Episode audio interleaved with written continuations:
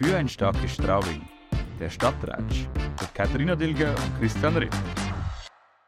Servus, grüß euch und herzlich willkommen zu unserer neuen Folge vom Podcast Für ein starkes Straubing. Wir haben heute einen Franz Schreier zu Gast. Grüß dich, Franz. Servus. Christian, grüß dich. Grüß euch miteinander.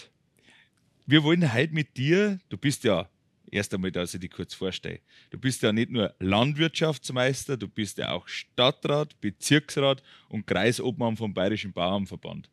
Und jetzt interessiert uns, weil ja die letzten Wochen ja, und Monate, das geht ja schon seit Ende 23, ähm, die Proteste der Landwirte nicht nur in aller Munde sind, sondern wir erleben es ja äh, fast schon wöchentlich, dass sich sehr viele Landwirte zu Hunderten auf die Straße begeben und für ihre Rechte und für ihre ja, Sachen kämpfen, für ihre Sache einstehen. Es würde uns einmal interessieren und unsere Zuhörer, was gibt es eigentlich für Gründe dafür, dass so viele Landwirte momentan auf die Straße gehen?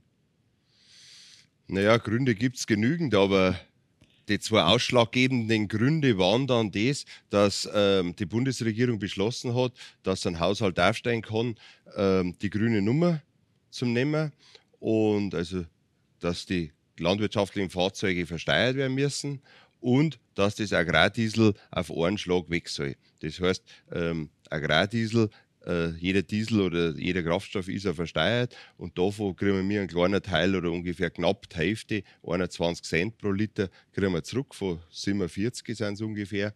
Und ähm, das haben wir zurückgekriegt, weil wir mir nicht auf die Straße nur auf der Straße fahren. Genau. Und jetzt wird natürlich ein Teil hergenommen, weil man natürlich ein Teil auf der Straße gefahren wird, aber das meiste wird natürlich am Acker verbraucht und zum Beispiel auch bei der Beregnung. Es gibt da ähm, Beregnungsaggregate und die meisten laufen mit Diesel. Das heißt, ähm, wenn der da am Acker draus läuft, kommt der nicht auf die Straße, sondern der läuft nur am Acker zur Beregnungsan für Beregnungsanlage und da soll jetzt der 100 Prozent ähm, Agrardiesel oder äh, Dieselsteuer zahlen, sagen wir mal so.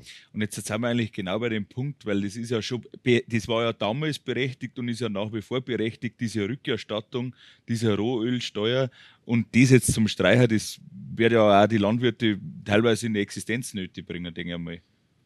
Ja, es kommt immer wieder was drauf.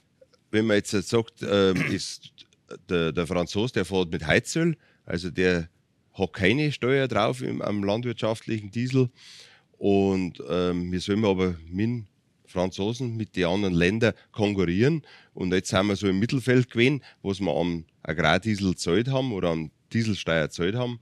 Und jetzt sind wir dann eigentlich an der Spitze um, wenn wir 100% oder mehr gibt es ja nicht. Ja. Zahlen wir 100% Diesel dann.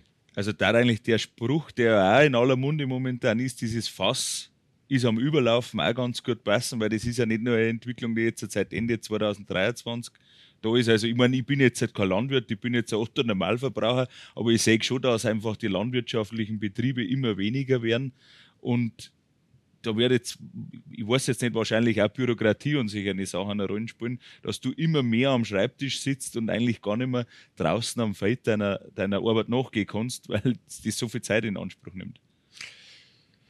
Ist klar, also dass das bloß zwei Punkte von vielen sind, das habe ich im Eingang schon gesagt. Und wenn man natürlich sagt, Bürokratie, das ist das eine, aber das ist nicht gerade in der Landwirtschaft oder so. Das Allerschlimmste, glaube ich, ist eigentlich das, dass viele Gesetze die letzten Jahre gemacht worden sind und Vorschriften gemacht worden sind, die wo mit der Fachlichkeit nichts mehr zu tun haben.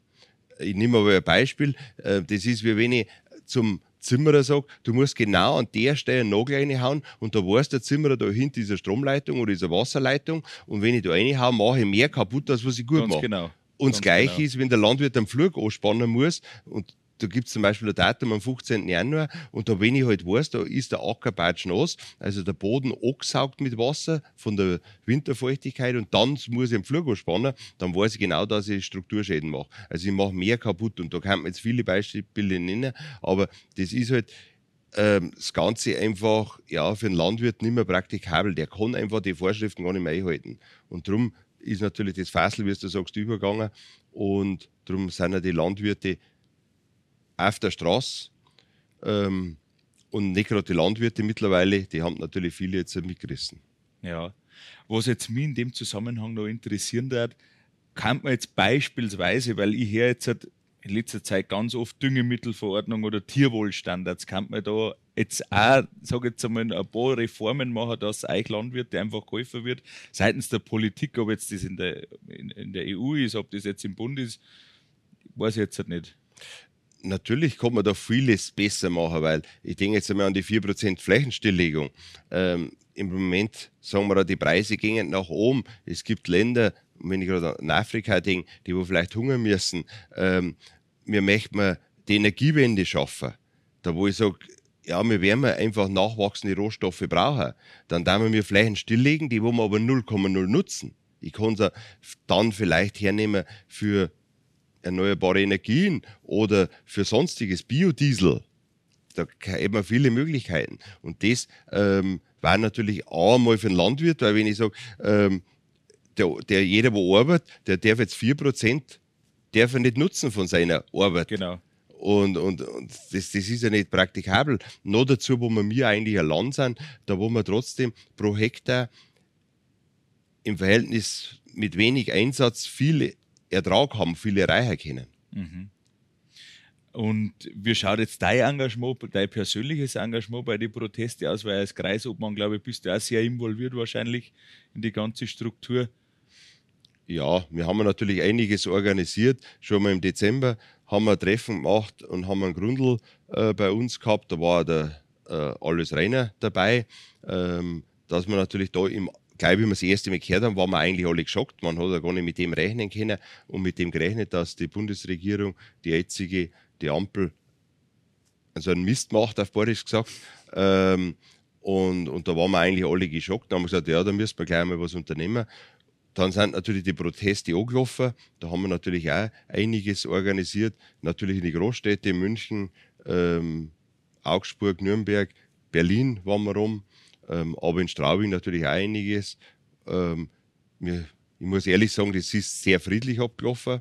Ähm, ich muss mich auch da bei der Polizei, bei den Ordnungsämtern, bei allen bedanken.